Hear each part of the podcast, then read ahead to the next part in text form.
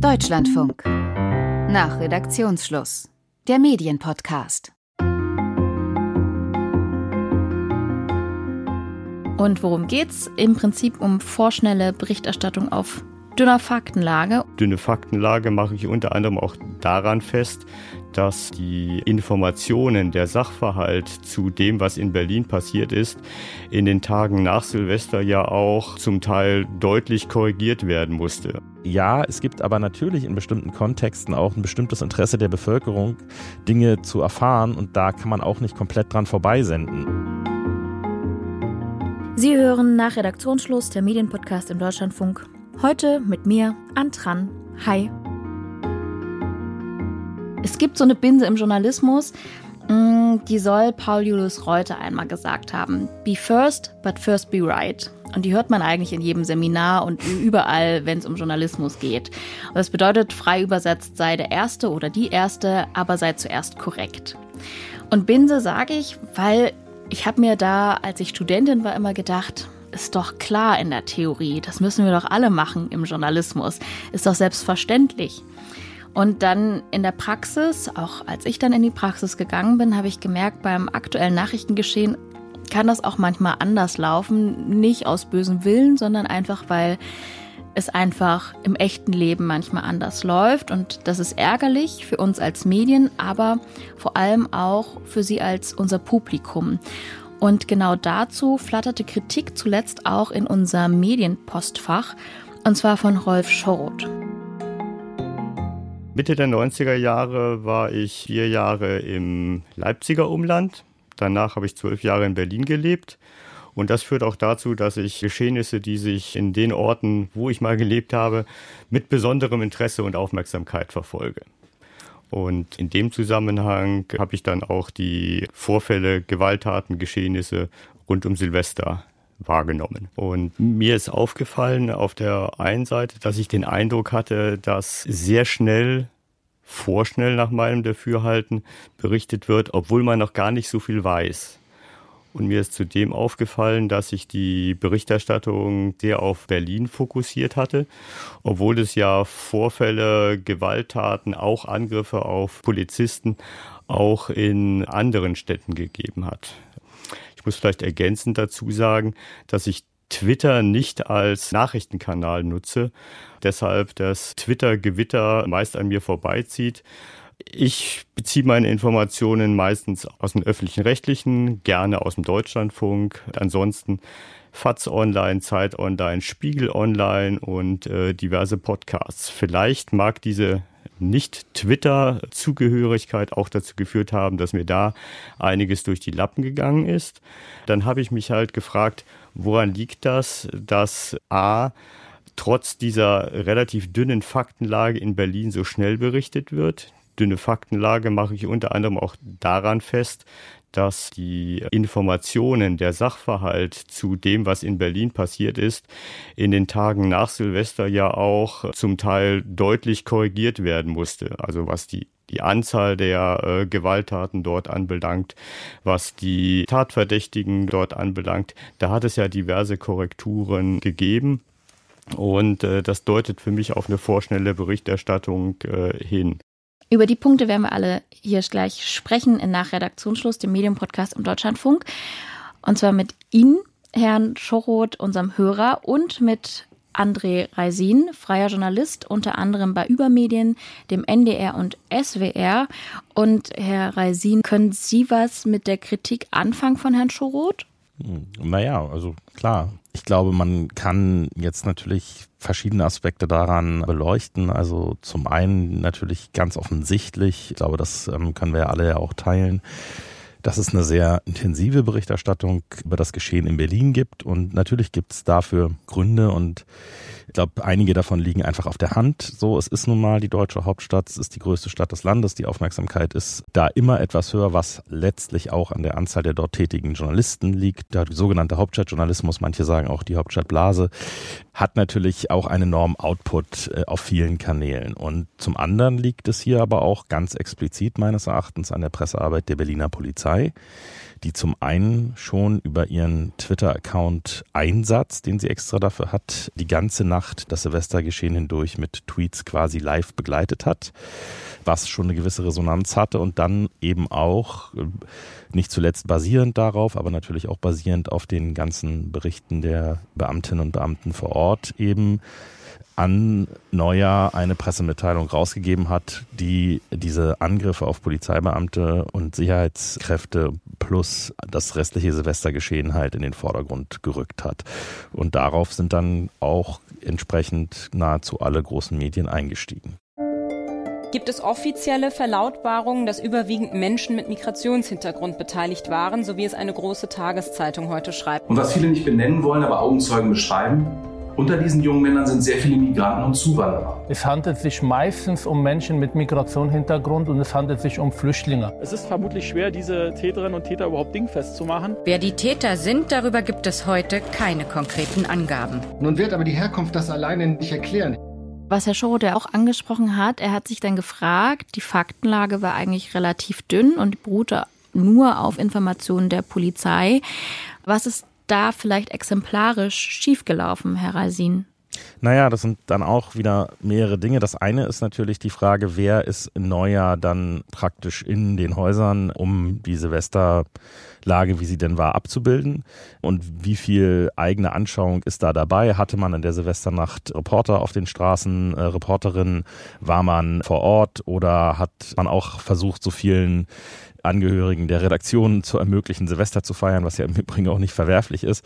Aber da ist dann natürlich schon mal die Angewiesenheit auf dann eben eine einzige Quelle, nämlich die Polizei, sehr groß. Und da kommen wir dann zu diesem Thema der sogenannten privilegierten Quellen, wovon die Polizei eine ist.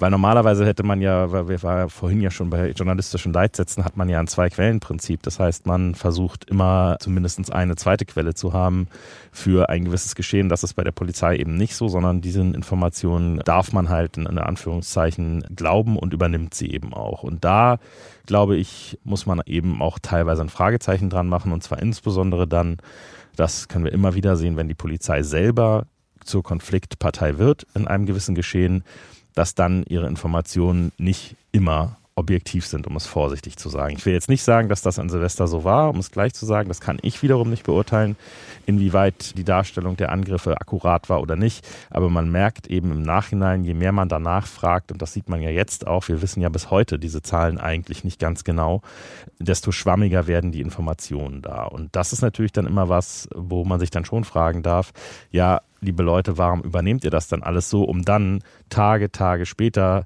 immer weiter sozusagen zu schreiben, ach übrigens, es könnte doch ganz anders und ach, die Zahl war auch anders und die Staatsangehörigkeiten vielleicht. Hm, hm, hm, hm. Aber auf jeden Fall haben wir alle an äh, Neujahr und am 2. Januar schon mal richtig draufgehauen. So. Und das ist, glaube ich, ein Mechanismus im Journalismus, den man einfach kritisch befragen muss. Wie kommt dieser kleckerweise Informationsfluss bei Ihnen an, Herr Schoroth?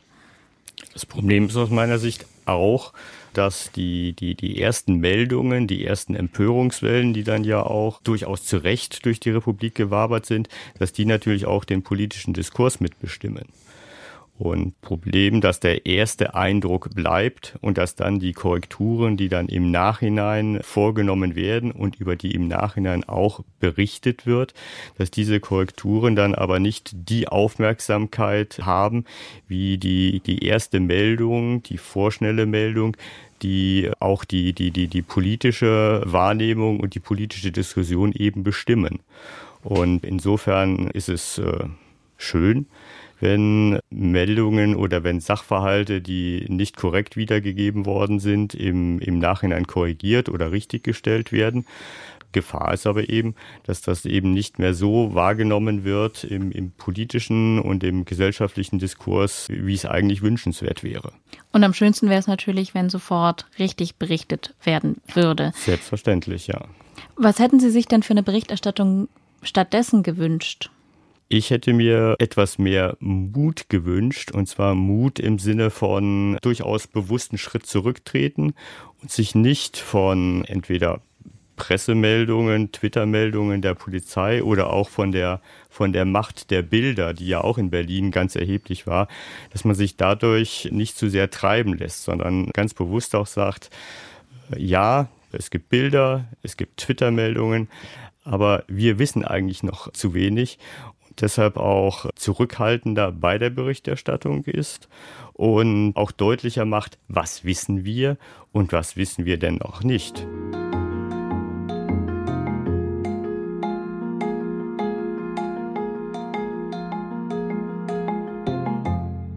Reisin. Sie haben die Silvesternacht in einem Übermedienartikel äh, ganz breit kritisiert, aber Sie haben auch schon in aktuellen Redaktionen gearbeitet. Und ich stelle mir das manchmal auch so vor, beziehungsweise war auch schon mal in der Nachrichtenredaktion und weiß, wenn so eine Lage kommt oder wenn etwas unübersichtlich ist, dann gibt's manchmal zwei gute oder auch zwei schlechte Entscheidungen und dann hat man entweder immer eine schlechte Wahl oder zwei relativ gute und es scheint alles so ein bisschen verkehrt zu sein. Naja, also ich glaube konkret nochmal gesprochen zu, zu dieser Silvesternacht, weil ich glaube, das kann ich mir schon ganz gut vorstellen. Da ist man natürlich in einem Dilemma. Diese Polizeimeldung geht raus und man weiß, dass die auch gelesen wird. So, das heißt, das nicht zu berichten hätte natürlich sofort den Vorwurf des Unterschlagens, der Geheimhaltung, wie auch immer. Also da würden natürlich sofort die anderen Vorwürfe, das war ja damals bei der Kölner Silvesternacht auch einer der Hauptvorwürfe an Medien und damals auch an die Polizei, dass, dass das alles verschwiegen worden sei. So, das heißt, nicht berichten ist, glaube ich, keine Option. Die Frage ist nur, übernimmt man die Dramatisierung und übernimmt man den Zungenschlag und geht geht dann vor allem auch, und das ist ja das, was journalistisch immer als nächstes passiert, mit diesem Zungenschlag zum Beispiel zur Politik und ruft halt sozusagen Neujahr noch quasi die diversen Pressesprecherinnen und Pressesprecher von Frau Giffey und von wem auch immer an und sagt, hier, da, was war denn da los? Sie müssen sich äußern, was, das gibt's doch gar nicht und so nach dem Motto, also ne, nimmt man, übernimmt man das und kriegt dann entsprechend auch nochmal diese dramatisierenden Zuspitzungen auch wieder zurück. Und umgekehrt gibt es natürlich auch ein politisches Interesse, sagen wir mal, von der Opposition in Berlin, das sowieso zu dramatisieren. Das heißt, die melden sich natürlich auch von sich aus oder die muss man gar nicht irgendwie zum Jagen tragen, sondern die werden das schon von sich aus kommentieren. Und auch das ist dann wieder berichtenswert. Das heißt, es ist unglaublich schwierig, diesen Spin zu durchbrechen, aber man könnte schon zurückhaltender agieren, ja. Und man könnte schon auch sagen, okay, wir müssen auf jeden Fall jetzt so schnell wie möglich unsere eigenen Leute rausschicken, wenn man die Ressourcen denn hat. Das ist ja auch ein Problem im Journalismus, und sagen, was war denn da eigentlich los? Wir müssen mit Leuten sprechen, wir müssen mit Leuten sprechen, die vor Ort waren oder noch sind und so weiter und so weiter. Und eben sagen, okay, wir nehmen diese Polizeimeldung hier, aber wir reduzieren sie quasi auf ihren sachlichen Gehalt und das, was da drin steht und nicht sozusagen auf Wertung, wie so schlimm war es noch nie, weil da hätte ein Blick ins Archiv genügt, den ich ja auch vorgenommen habe, um zu sehen, dass wir diese Meldung also wirklich jedes Silvester wieder haben, also natürlich nicht während der beiden Corona-Jahre, aber 2018 war die Berichterstattung einfach identisch, ja, und dann muss man sich schon mal fragen, ja, kann es wirklich jedes Jahr immer schlimmer werden oder ist es da auch so, dass bestimmte Dramatiken dazugegeben werden, weil man ja auch polizeilicherseits bestimmte Interessen verfolgt. Äh, glauben Sie, dass Silvester in Köln und die, die Vorwürfe, die Sie ja eben geschildert haben, dass die das Verhalten von Medien, was das Dilemma Berichterstattung, wie erstatte ich Bericht, wann berichte ich, dass Silvester hier den Weg aus diesem Dilemma in eine neue Richtung gelegt hat? Also im Sinne von, im Zweifelsfall berichte ich mal lieber schnell um mir eben nicht den Vorwurf gefallen lassen zu müssen, ich würde Sachverhalte nicht berichten, Sachverhalte beschönigen. Hat da Köln aus Ihrer Sicht etwas verändert im, im, im Verhalten von Medien? Das glaube ich schon, ja. Also das würde ich schon so sehen. Also ich würde jetzt vielleicht nicht unbedingt dieses äh, nur Köln oder so, aber ich glaube die Dynamik, äh, dass da dieser Vorwurf besonders groß war und in Teilen ja auch berechtigt, könnte man sagen, dass das dazu geführt hat, dass jetzt erst recht man irgendwie versucht, da möglichst schnell zu reagieren, zumal wenn die Polizei dann so schnell auch äh, mit dieser Dramatik agiert, äh, das glaube ich durchaus, ja. Was hat es denn dann konkret verändert? Weil ich muss mich vielleicht auch noch mal korrigieren. Ich habe vorhin gesagt, wenn ich eine Pressemitteilung als Journalistin lesen würde, es war so schlimm wie nie, dass ich dann sofort den Reflex habe, ich müsste dann reagieren. Und dann habe ich aber noch mal überlegt, na ja, aber vielleicht müsste ich auch reagieren, ja, und dann noch mal überlegen, so schlimm wie noch nie Superlative, da sollte man als Journalist oder Journalistin eh immer noch mal überlegen, ist das überhaupt verifizierbar, dass es jetzt der Superlativ war, genau an diesem Tag oder an dieser Silvesternacht. Also gucken Journalisten, Journalistinnen jetzt einfach anders auf solche Geschehnisse oder was konkret hat sich durch Köln verändert bei aktuellen Lagen? Na, ich glaube, dass sich das Redaktionsgespräch zum Teil verändert hat. Ne? Also, dass man eben sagt, hier, also wenn jemand sagt, ja, aber müssen wir da nicht erstmal vorsichtig sein oder sollten wir da nicht erstmal abwarten oder gucken oder so, dass man sagt, ja, nee, also denk mal an Köln damals irgendwie, da waren wir viel zu spät, so, das darf uns nicht nochmal passieren. Also, ne, ob es dieses Gespräch so gibt, weiß ich nicht, aber ich kann es mir auf jeden Fall vorstellen oder ich habe es in anderen Zusammenhängen so oder so ähnlich schon gehört. Aber nichtsdestoweniger äh, ist es eben so, dass ich schon glaube, dass gerade solche Ereignisse immer wieder auch ähm, entsprechend ihre Nachfolgeereignisse und die Berichterstattung darüber triggern. Das kann man auch bei anderen Sachen sehen. In den Zeiten, äh, in den 2000ern, als wir sehr viele islamistische Anschläge in Europa hatten, zum Beispiel, war es immer so, dass bei jeder Sache, die dann passiert ist, immer sofort der Reflex auch da war, wow, das könnte ein islamistischer Anschlag sein. Wir müssen da sofort berichten, wir müssen da sofort groß raufgehen und so weiter. Das war zum Beispiel bei den Attentaten von äh, Oslo und Utøya so, dass da auch eben ganz schnell die Vermutung im Raum war, das könnte sich um islamistischen Terroranschlag äh, handeln. Das ist auch von vielen vorschnell so berichtet worden oder zumindest in den Raum gestellt worden. Und dann stellte sich eben raus, dass es sich um einen rechtsextremistischen Täter handelt. So, also das nur mal als ein Beispiel, dass diese Sachen schon immer auch eine gewisse Prägung, glaube ich, hinterlassen im Hinblick darauf, wie man berichtet. Aber das ist ja dann eigentlich eine positive Wendung. Also wir haben jetzt so viel über schlechte Sachen gesprochen oder was vielleicht noch nicht ganz so gut läuft. Zum Beispiel Silvester Köln, Silvester Berlin. Aber jetzt habe ich hier schon zwei gute Sachen. Einmal auf Polizeiseite. Die Polizei reagiert nicht sofort zu Neujahr, sondern wartet erstmal ab mit ihrer Meldung, um dann die Zahlen beisammen zu haben. Und andererseits, dass Medien vielleicht auch schon gelernt haben, durch vergangene Ereignisse, Gewalttaten, nicht zu vorschnell in ihren Bewertungen zu sein, was ja eigentlich genau das ist, was sich Herr mhm. Schorot wünscht, oder? Mhm. So ist das, ja. Sehen Sie da irgendeine Verbesserung oder sehen, sehen Sie nur die schlechten Seiten? Nein, also ich würde durchaus eine, eine Verbesserung konstatieren. Äh, das ist natürlich ein, ein Prozess, der vorangeht bei allen Beteiligten. Also sowohl was die, die, die Pressestellen der Polizei anbelangt, wie auch was Medien anbelangt. Gleichwohl glaube ich, dass da noch ein gehöriger Schritt zu gehen ist auf einem, auf einem langen Weg. Aber ich äh, stelle auch positiv fest, äh, dass ich glaube, dass das Problembewusstsein ein anderes ist, als es vor mehreren Jahren war und dass sich da schon etwas verbessert hat.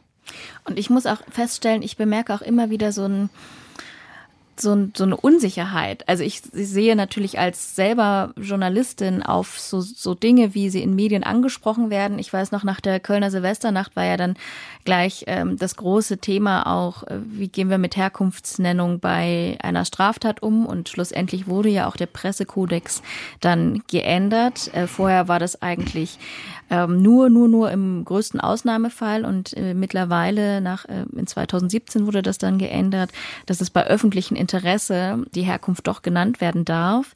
Und ich hatte das jetzt das Gefühl, dass das öffentliche Interesse, sobald eine Straftat begangen wird, die einen relativ großen Schaden gemacht hat, sozusagen da ist und man es obligatorisch immer nennt, dass man es äh, sogar teilweise dazu übergegangen ist, auch zu sagen, der Täter war ein Deutscher. Ähm, wir nehmen heute den Podcast auf am 26. Januar 2023. Gestern gab es ein Attentat ähm, in Schleswig-Holstein und auch da äh, laufen die Herkunftsnennungen hoch und runter. Kurz vor 15 Uhr soll ein Mann im Regionalzug mit einem Messer auf die Mitreisenden losgegangen sein. Laut Polizei handelt es sich bei dem Mann um einen 33-jährigen staatenlosen Palästinenser. Der offenbar 2014 nach Deutschland gekommen ist. Und wie wir auch bisher gehört haben, soll er in der Vergangenheit nicht als Extremist aufgefallen sein. Vor allen Dingen bei dieser Herkunftsnennung bin ich auch nicht immer sicher, man hatte eine relativ strenge Regel und die hat man sehr, sehr doll aufgeweicht. Haben Sie auch manchmal so dieses Störgefühl, Herr Reisin? Naja, also was die Herkunftsnennung angeht, kann ich ganz klar sagen, dass ich damals schon sehr skeptisch war, was diese Änderung des Pressekodex angeht, weil ich hm, seit langem auch auf der, ja, sagen wir mal eher auf der Metaebene diese Kriminalitätsberichterstattung verfolge. Ich mache die nicht selber, ich war nie Polizeireporter, deswegen Metaebene, aber ich habe halt äh, zum Beispiel im Rahmen des Faktenfinders der Tagesschau mir eigentlich ähm, nahezu jährlich zum Beispiel die polizeiliche Kriminalstatistik angeschaut, auch vorher schon in anderen Zusammenhängen und Ja, also ich sag's mal so, es ist halt eben schon so, dass man mit dieser permanenten Herkunftsnennung einfach äh, Kriminalität auf eine gewisse Art und Weise ethnifiziert. Und das ist etwas, wo die Kriminologie eigentlich als Wissenschaft ganz klar sagt, dass das in der Hinsicht Quatsch ist. Also es ist niemand dabei, Straftaten zu begehen, weil er eine bestimmte Herkunft hat. Das kann man sich eigentlich auch ganz einfach erklären, wenn man sich dann die jeweiligen Herkunftsländer anschaut. Also, weil wenn man jetzt sagen würde, jeder ist potenziell Verbrecher und dann würde man denken, ja, aber wie ist denn das dann in diesem Land selber? Da leben ja auch Millionen Menschen und die sind ja auch nicht alle Verbrecher. Also das, man merkt halt sofort, dass diese Herkunftszuschreibung eigentlich überhaupt keinen Sinn hat und dass sie deswegen auch dazu geeignet ist, meines Erachtens eben einen falschen und auch einen tendenziell eher rassistischen Blick auf Kriminalität zu werfen. Und ich glaube, das Phänomen sehen wir auch ganz stark. Auf der anderen Seite äh, sage ich natürlich auch, ja, es gibt aber natürlich in bestimmten Kontexten auch ein bestimmtes Interesse der Bevölkerung, Dinge zu erfahren und da kann man auch nicht komplett dran vorbeisenden. Und ich sage mal, im Zuge dieser großen Einwanderung, die wir 2015 fortfolgend eben hatten, haben wir in einigen Orten oder auch in einigen Zusammenhängen eine veränderte Zusammensetzung der Bevölkerung auf eine Art und zwar eine jüngere, eine männliche und eine unterprivilegiertere. Und das sind wiederum kriminologische Kriterien, die total solide sind sind und total greifen. Also Gewaltverbrechen werden in einer unglaublich hohen Anzahl vor allem von Männern verübt und darum wieder vor allem von Jüngeren und da wiederum von solchen, die sozial unterprivilegiert sind. Und wenn das natürlich auf einen großen Teil der Geflüchteten dann zutrifft oder auf einen wie auch immer großen Teil zutrifft, dann werde ich auch mehr solche Straftaten haben. Und das ist schon was, was die Bevölkerung auch wissen sollte und auch meines Erachtens kritisieren darf natürlich. Das Problem ist, dass sich da wiederum auch mediale Akteure draufsetzen. Und da kommen wir auch nochmal zu dieser Veränderung. Ich würde halt sagen, teils, teils. Ne? Es gibt sicherlich auch eine Lernkurve äh, bei denjenigen, die sich dann länger damit befassen, aber es gibt natürlich auch Akteure mit völlig anderen Interessen, die sofort genau diese Karten spielen, weil sie politisch involviert sind. Ja, ich weiß nicht, ob wir hier über Namen reden wollen, aber man kann ja angucken, wer denn sofort quasi dieses gesamte Silvestergeschehen zum Beispiel zu einer Ausländerrandale gemacht hat. Und damit muss man natürlich auch umgehen. Also es ist teils, teils, such and such und es ist ein sehr diverses Bild, würde ich sagen, was die mediale. Abbildung angeht. Ich frage mich nur, warum hat man sich ähm, darauf geeinigt, dass die Herkunftsnennung äh, bei solchen Fällen eben wichtig ist und andere Faktoren, die Sie zum Beispiel gerade genannt haben, die kriminologisch auch wichtig sind, um vielleicht auch so ein Tatursache oder wie auch immer so ein Täter ähm, zu verstehen, wie es dazu gekommen ist, eher nicht, weil wahrscheinlich, weil man sie auch nicht so schnell und augenscheinlich bekommt wie die Herkunft. Und andererseits finde ich aber auch einen positiven Effekt, dass ich jetzt zum Beispiel auch bei dieser Schleswig-Holstein-Meldung wird immer wieder gesagt, die Hintergründe sind noch nicht bekannt. Die Hintergründe sind noch nicht bekannt. Und ich als Hörerin denke ich, oh, ich würde aber gerne wissen, was die Hintergründe sind. Und als Journalistin denke ich, ach, zum Glück sagen Sie, dass es noch nicht bekannt ist, bevor hier irgendeine Spekulation anfängt. Können Sie das irgendwie sagen, warum man sich darauf geeinigt hat, dass die Herkunftsnennung sozusagen fast schon normalisiert wird, aber diese anderen kriminologischen Faktoren eher nicht? Weil es einen äh, absolut starken rechten und rechtskonservativen Druck gab, das zu tun und auch gibt nach wie vor, weil es in den sozialen Medien diverse Gruppen und Akteure gibt, die das halt tun und fordern und es entsprechend auch dem rechten politischen Spektrum von sagen wir mal, rechtskonservativ, rechtsliberal bis hin zu rechtsradikal, was nicht dasselbe ist, nur um das ganz klar zu sagen, und ich will es auch überhaupt nicht in einen Topf werfen, aber von bis gibt es diese ganz klar diese Forderung, das zu tun, und die hat sich durchgesetzt. Das ist so. Aber sind wir Medien dann Getriebene? Ist, ist das das, was dann bei Ihnen ankommt, Herr Schoroth? Das ist die Frage, die ich mir unter anderem auch gestellt habe, als ich, als ich nach Erklärungsansätzen äh, gesucht habe. Und ein Erklärungsansatz, den ich jetzt hier vielleicht auch nochmal als Frage in den Raum werfen möchte, ist, ob ein solches Verhalten oder eine solche Fixierung auf die Nationalität oder auf einen Migrationshintergrund, dass das auch einer gewissen Entlastung oder Verantwortungs- oder Schuldabwehr äh, dient. In dem Sinne, dass wenn Täter aus einem Umfeld kommen, das nicht in Anführungsstrichen biodeutsch wie auch immer man das ausdrücken mag, äh, ist, dass das ja auch dazu führt, dass sich weite Teile der Bevölkerung und auch politisch Agierenden darauf zurückziehen können. Das sind ja nicht wir, die dort als Straftäter oder als Gewalttäter in Erscheinung treten, sondern das sind die.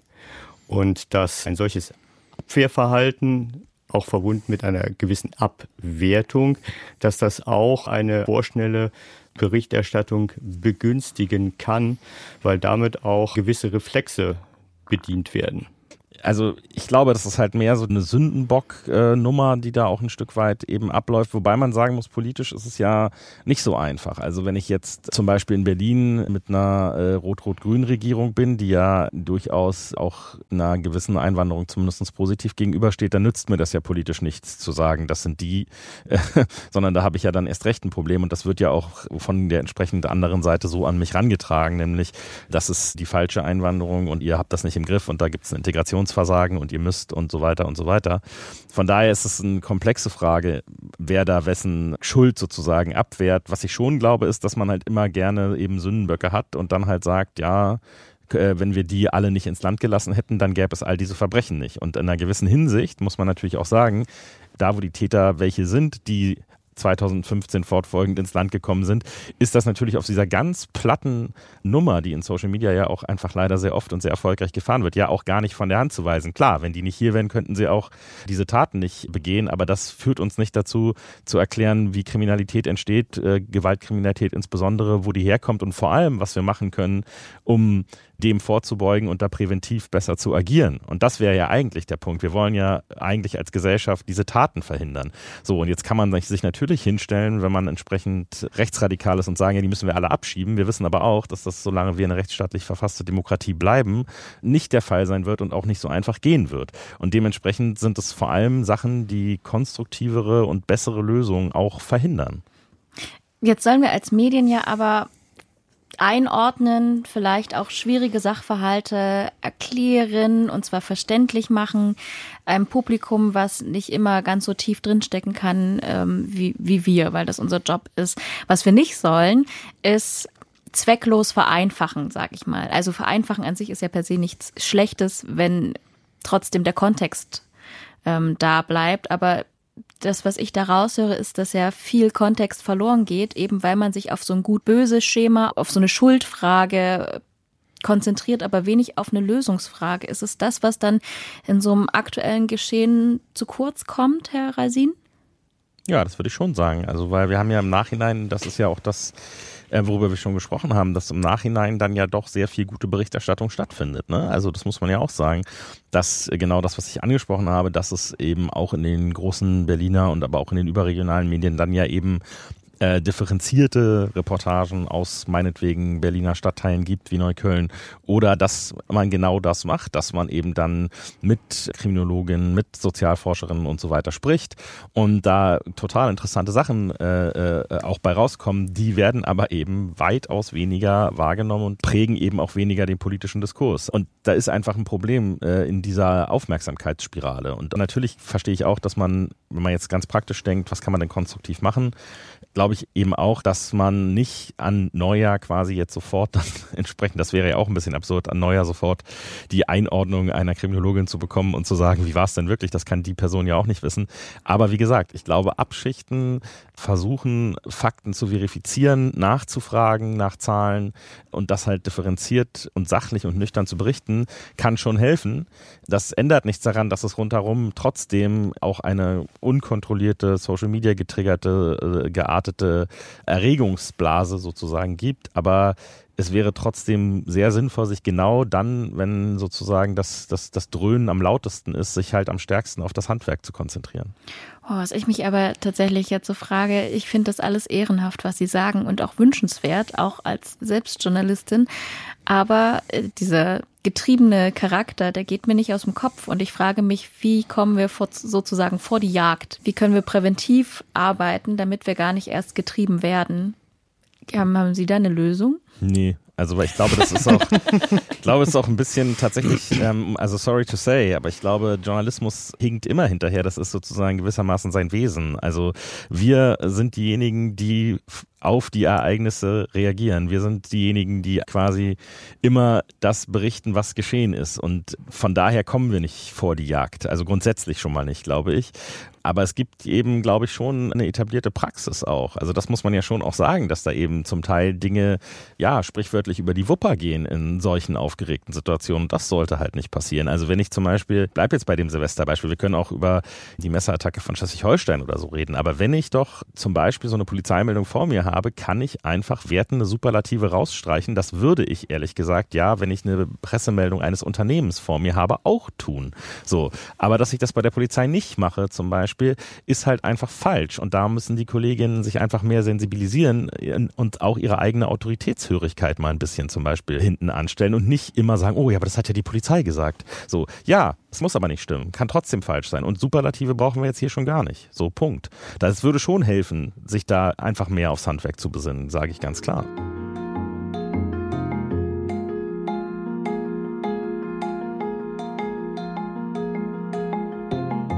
Herr Schoroth, was wünschen Sie sich? Ich hatte vorhin noch im Ohr, dass Sie sich eigentlich gerne so ein Was wir wissen, was wir nicht wissen wünschen, dass das ein Lösungsansatz von Ihnen ist, um sofort zu berichten, aber trotzdem zu sagen, wir wissen, die Faktenlage ist dünn.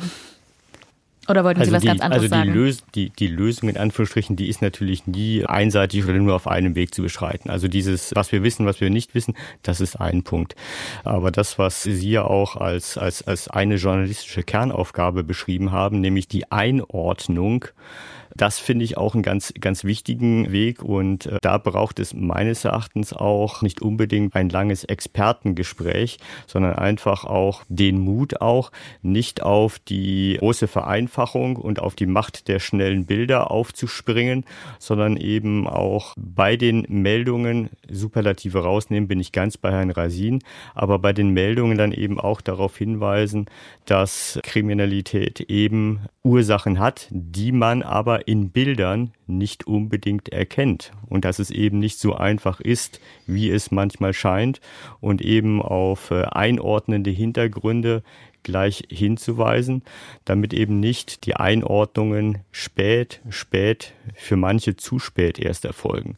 Und das würde ich mir wünschen.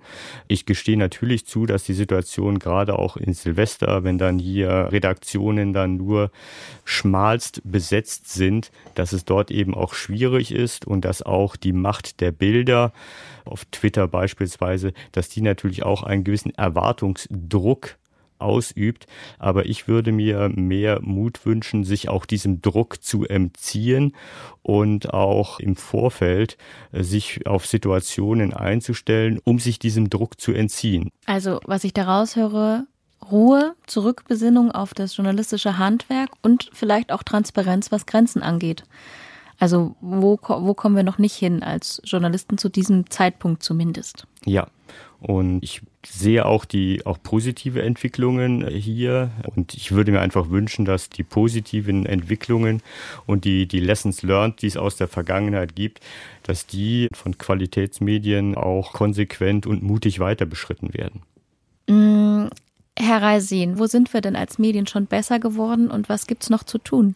Na, ich glaube, was äh, Herr Schoroth gerade gesagt hat, was gerade was so wiederkehrende Ereignisse angeht, ne, da kann man, glaube ich, schon sagen, da kann man auch konstruktiv äh, durchaus nach vorne denken und sagen, ja, genau, es hätte sicherlich geholfen, wenn sich alle Nachrichtenredaktionen des Landes in der Woche oder in den zwei Wochen vielleicht noch vor Weihnachten mal die Silvesterberichterstattung der Jahre 15, 16, 17, 18, 19 angeguckt hätten oder da so ein bisschen so ein Heads-up-Briefing erfolgt wäre im Sinne von, wir haben jetzt wieder ein Silvester wie vor den Corona-Jahren.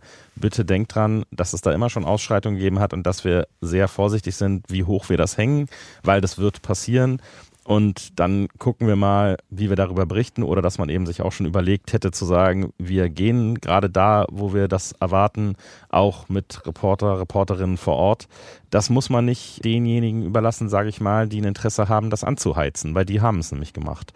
So, das ist zum Beispiel mhm. eine Sache, auf die man sich durchaus einstellen kann. In einer Nachrichtenlage wie beispielsweise jetzt bei dem Messerangriff von Schleswig-Holstein, glaube ich, wird es halt sehr viel schwieriger, weil man da eben immer mhm. ein aktuelles, dynamisches Geschehen hat, mit dem man vorher so nicht rechnen konnte und wo man letztlich auch zum Beispiel sehr viel stärker auch auf äh, polizeiliche Meldungen angewiesen ist. Das finde ich aber auch nicht ganz so in Anführungszeichen schlimm, sage ich mal, weil auf irgendeine Quelle muss man sich da eben stützen. Aber auch da hilft es. Es hilft ehrlich gesagt grundsätzlich immer, immer je schneller und besser man mit eigenen Leuten vor Ort ist. Hm. So. Und da reden wir dann, glaube ich, über ein Ressourcenproblem insgesamt im Journalismus, wo aber vor allem auch diejenigen, die meines Erachtens noch relativ ausreichend gute Ressourcen haben, wie zum Beispiel die öffentlich-rechtlichen, halt auch besonders gefordert sind, das zu gewährleisten. Dass, wenn man schon sich zum Beispiel die lokale Berichterstattung auf die Fahnen schreibt, dass man dann auch mit eigenen Leuten vor Ort ist und eben nicht immer auf die Darstellung Dritter angewiesen ist, die möglicherweise auch eigene Interessen verfolgen folgen. Das gilt erstmal ganz grundsätzlich. Herr Schoroth, das war eigentlich schon schön zum Zuhören. Ich würde trotzdem gerne Ihnen das letzte Wort erteilen und fragen, was nehmen Sie denn mit aus dieser Podcast-Aufzeichnung? Ich nehme mit, das Dilemma ist ganz deutlich geworden. Was ich aber als sehr positiv mitnehme, ist, dass ja auch hier in der Runde jetzt hier diverse Wege aufgezeigt worden sind, aus diesem Dilemma rauszukommen, auch wenn man sich davon nicht gänzlich befreien kann, aber zumindest Wege zu finden, mit dieser Problematik äh, zurechtzukommen und dort zu besseren Lösungen zu kommen. Ich nehme auch mit, dass der Weg zum Guten beschritten ist, dass es aber natürlich auch viel Kraft erfordert und die Bereitschaft erfordert, dort in Man- und Woman-Power zu investieren, um hier zu einer besseren Berichterstattung und zu einer kritischeren Berichterstattung zu kommen. Aber wenn es um den Ressourceneinsatz geht, heißt das ja für mich auch als positives Zeichen, dass es nicht unmöglich ist und dass es dann auch eine Frage des Willens ist. Und äh, ich denke auch, dass das Problembewusstsein in den Redaktionen und in den Häusern gerade auch in den öffentlich-rechtlichen und in, in sonstigen Qualitätsmedien vorhanden ist und dass der Weg von der Erkenntnis zum Tun hoffentlich weiter beschritten wird. Abwarten und Fakten recherchieren, das fällt in akuten Nachrichtenlagen manchmal schwer und ist trotzdem geboten. Da müssen wir uns einfach an unser journalistisches Handwerk erinnern. Das habe ich in dieser Folge jetzt nochmal gelernt, wie Medien in solchen Situationen abwägen, was schwierig ist, was besser werden muss und was vielleicht auch schon besser geworden ist. Darüber haben wir gesprochen in dieser Folge nach Redaktionsschluss der Medienpodcast im Deutschlandfunk, zusammen mit unserem Hörer Rolf Schoroth und dem freien Medienjournalisten André Reisin. Mein Name ist Antran, produziert hat das Ganze Michael Borgers und wir in der Medienredaktion, wir freuen uns immer, wenn Kritik ankommt im Postfach und deswegen schreiben Sie uns doch einfach mal an nach Redaktionsschluss at deutschlandfunk.de nach Redaktionsschluss in einem Wort at deutschlandfunk.de und dann begrüßen wir Sie vielleicht auch bald hier bei uns. Bis dahin, tschüss.